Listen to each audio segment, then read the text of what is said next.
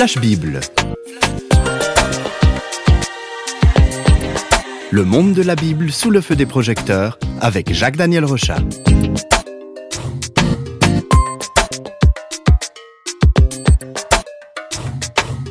Jacques Daniel, bonjour. Bonjour.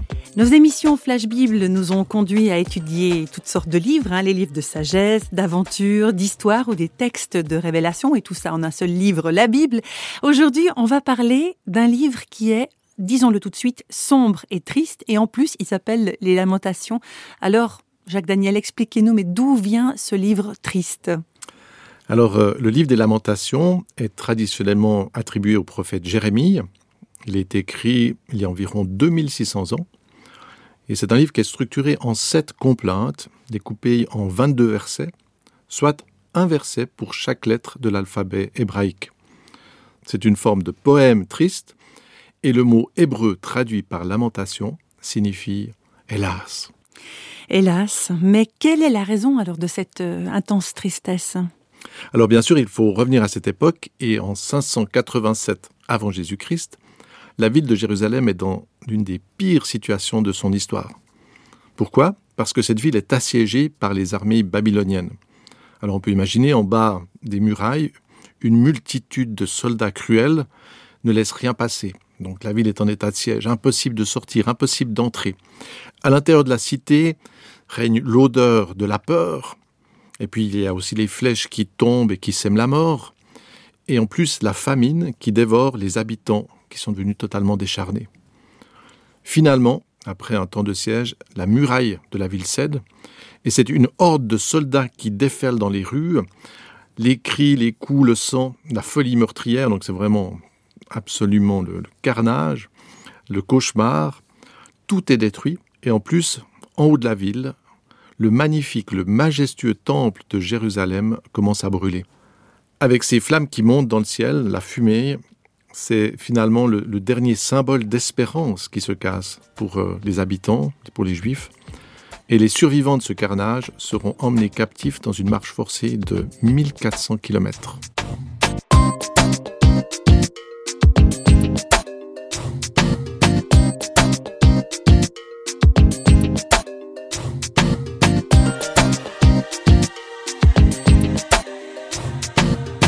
Un tel descriptif, effectivement, on comprend pourquoi euh, ce livre ne s'amuse pas avec des choses superficielles. Hein.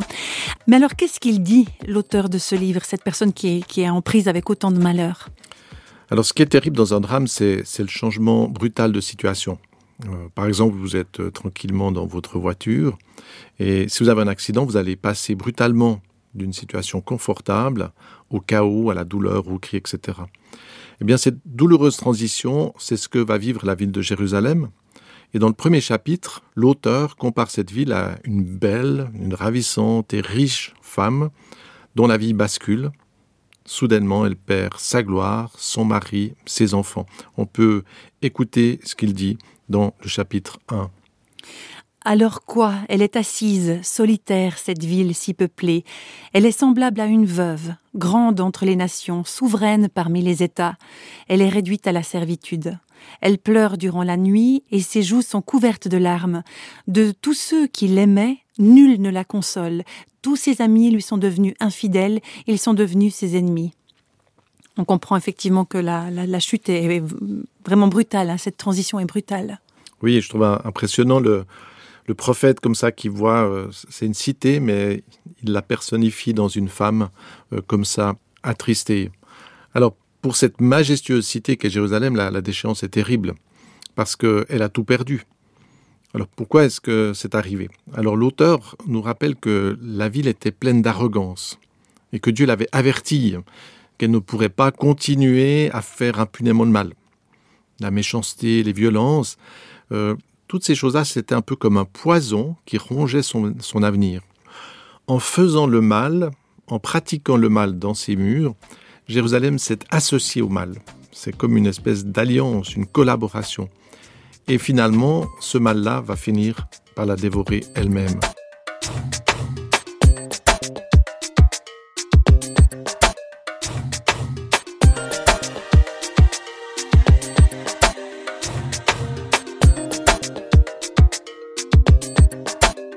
derrière cette situation euh, qu'on peut dire, euh, qu'on peut appeler géopolitique, il y a une dimension spirituelle qui se cache. Oui, et c'est avec une très grande tristesse que l'auteur euh, prend conscience, mesure que la destruction de la ville et, la venue de ces malheurs, ce n'est pas d'abord l'extérieur, ce n'est pas d'abord des armées babyloniennes qui viennent comme cela par hasard. Mais ce qui a détruit la ville, c'est l'attitude qui a progressivement rongé à l'intérieur de la cité. Jérusalem, son nom signifie la ville de paix. Donc est-ce qu'elle n'était pas destinée à, être une ville de paix, une ville paisible, de justice, de refuge? Mais malheureusement, les habitants ont cru qu'ils pouvaient se passer de Dieu, la source de, de la vie, et, et, finalement, en pratiquant toutes sortes de mal, eh bien, ils ont changé la vocation de cette ville. Et dans le chapitre 2, le messager est effaré devant les terribles conséquences. Voilà ce qu'il dit. Que dois-je te dire? À quoi te comparer, fille de Jérusalem? Qui trouver de semblable à toi? Et quelle consolation te donner? Car ta plaie est grande comme la mer, qui pourra te guérir? Donc on imagine bien que si la plaie est grande comme la mer, euh, c'est difficile de trouver un pansement aussi grand. Hein. Oui, c'est d'autant plus terrible que Dieu désirait que les habitants vivent dans l'abondance. Euh, on, voit très bien dans, dans, dans l'Ancien Testament, dans tous ces livres bibliques, que Dieu avait pour Jérusalem un souhait de paix, de, prospérité, de, qualité de vie, mais ces méchancetés du peuple ont séparé, ont comme fait un fossé entre la bienveillance de Dieu et les habitants. Et cette rupture a des conséquences euh, pratiques, euh, politiques euh, et même sur l'économie.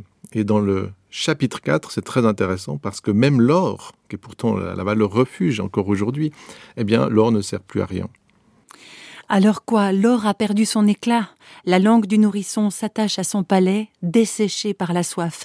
Les enfants demandent du pain et personne ne leur en donne. Ceux qui se nourrissaient de mets délicats périssent dans les rues. Ceux qui étaient élevés dans le faste embrassent des tas de détritus. On ne reconnaît plus les princes de Jérusalem. Ils ont la peau collée sur les os, sèche comme du bois. Donc on voit hein, cette famine a, des effets terribles. Oui, et à, cette famine s'ajoute euh, ensuite la, violence et la guerre, c'est le chaos, c'est le mal absolu qui, qui va entrer dans la cité. Et, l'auteur, c'est pour ça que c'est particulièrement touchant ce livre, parce que l'auteur regarde autour de lui, et ce sont des images de guerre, hein, de corps mutilés, des cadavres d'hommes, de femmes, d'enfants, euh, toutes ces vies brisées, tous ces destins, les jeunes filles qui jamais ne connaîtront euh, euh, le, ne pourront donner la vie. Donc il y, y a quelque chose d'absolument euh, désespérant dans cette vision. D'habitude, euh, quand on est pris de, devant un tel spectacle, on a plutôt envie de fuir. Pourquoi lui, l'auteur des lamentations, il ne fuit pas? Alors, on, on peut faire le lien avec aujourd'hui. Aujourd'hui, avec les médias, on voit aussi des choses euh, terribles. Hein. Avec la télévision, on peut voir euh, des images de guerre, la famine. Et, face à cette souffrance, on serait facilement tenté de détourner notre regard, de zapper en quelque sorte, ou alors de nous endurcir dans, dans l'indifférence. On s'habitue. Mais l'amour conduit à créer un lien. Et alors qu'un bourreau est insensible à la douleur de ses victimes, celui qui aime, on peut voir si quelqu'un aime parce qu'il souffre avec ceux qui ont mal et ceux qui sont tristes. La sympathie, par exemple, le mot sympathie, ça veut dire souffrir avec. Dans le chapitre 3, l'auteur regarde, il est désespéré. Que peut-il attendre de la vie? Pas seulement pour lui, parce que peut-être que lui pourrait s'en sortir, mais qu'est-ce qu'il peut attendre de la vie face à tout cela? C'est tellement triste, c'est tellement désespérant. Malgré tout, il va placer en Dieu son espérance. Et là, on peut vraiment écouter ce qu'est un petit peu le joyau de ce livre. Voici ce que je veux repasser en mon cœur, ce qui me donnera de l'espérance. Les bontés de l'Éternel ne sont pas épuisées. Ses compassions ne sont pas à leur terme. Elles se renouvellent chaque matin. Oh, que ta fidélité est grande. L'Éternel est mon partage, dit mon âme. C'est pourquoi je veux espérer en lui. L'Éternel a de la bonté pour qui espère en lui, pour l'âme qui le cherche. Il est bon d'attendre en silence le secours de l'Éternel effectivement, c'est des paroles d'espérance très belles. Oui, et qui prennent d'autant plus de relief qu'elles sont, sont dans cette situation. Euh, on entend des paroles comme ça de quelqu'un qui a tout, la richesse, mais là, c'est vraiment au, au fond du trou noir, de la désespérance, qu'il va avoir cette prière. Et c'est très intéressant parce que quatre versets avant, l'auteur est comme en colère contre Dieu face à tout cela. Et on voit des fois cette attitude, mais Dieu, pourquoi tu as permis tout cela? Donc il y a d'abord ce temps de révolte. Pourquoi le mal a-t-il été si loin? Est-ce que et il va même dire, je n'ai plus d'espérance en l'éternel. Et puis il fait un chemin intérieur. Et il réalise que Dieu n'est pas du côté du mal, mais qu'il est du côté de celui qui souffre. Dieu a toujours voulu le bonheur de son peuple. Alors cet homme-là commence à réanimer cette flamme. Il espère en lui. Il s'appuie sur Dieu. Il garde la foi en son amour. Et ça, c'est fabuleux.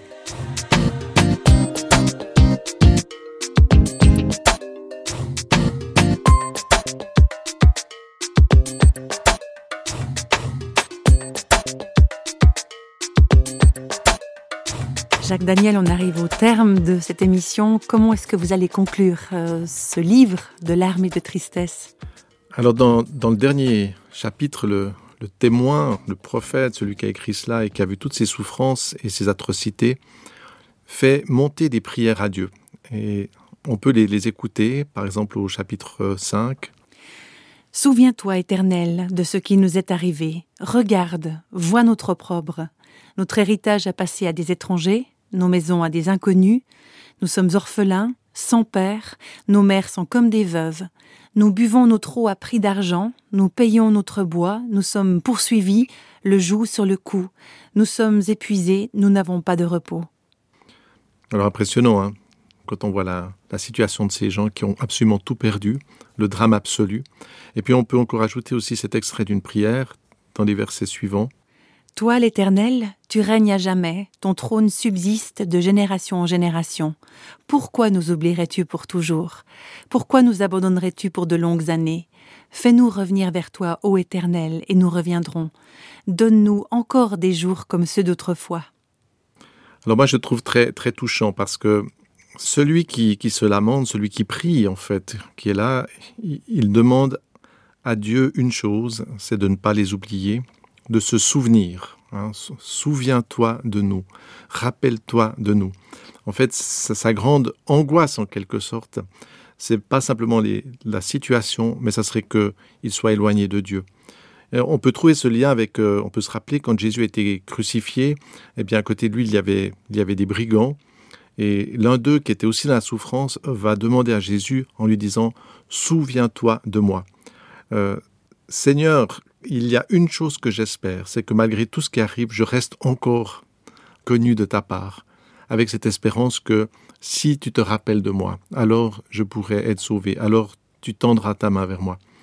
Et ce qui est vraiment très très touchant aujourd'hui avec le recul, c'est qu'on se rend compte que ces prières du livre des lamentations ne vont pas tomber dans le vide, et que contre toute logique, les Juifs qui auront été déportés à plus de 1400 kilomètres, euh, qui vont être pendant plusieurs années loin de leur cité, vont pouvoir revenir à Jérusalem et vont pouvoir réhabiter dans cet endroit qui leur avait été donné, et chose extraordinaire, vont pouvoir reconstruire ce temple qui avait brûlé.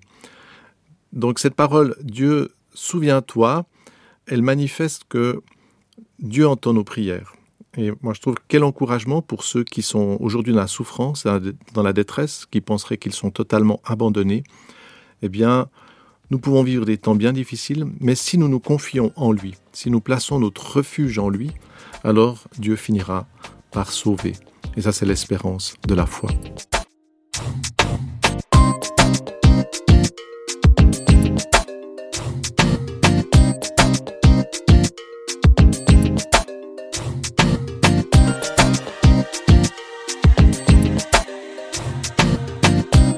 Les feux des projecteurs de Flash Bible s'éteignent pour aujourd'hui. Flash Bible vous a été proposé par Radio Réveil en collaboration avec Jacques-Daniel Rochat. Si vous voulez nous contacter par courrier postal, vous écrivez à Radio Réveil, boîte postale numéro 1, 25 301 Pontarlier, CEDEX, France. Et vous pouvez également nous contacter au travers du site www.parole.ch et nous rejoindre sur Facebook. Au revoir et à bientôt.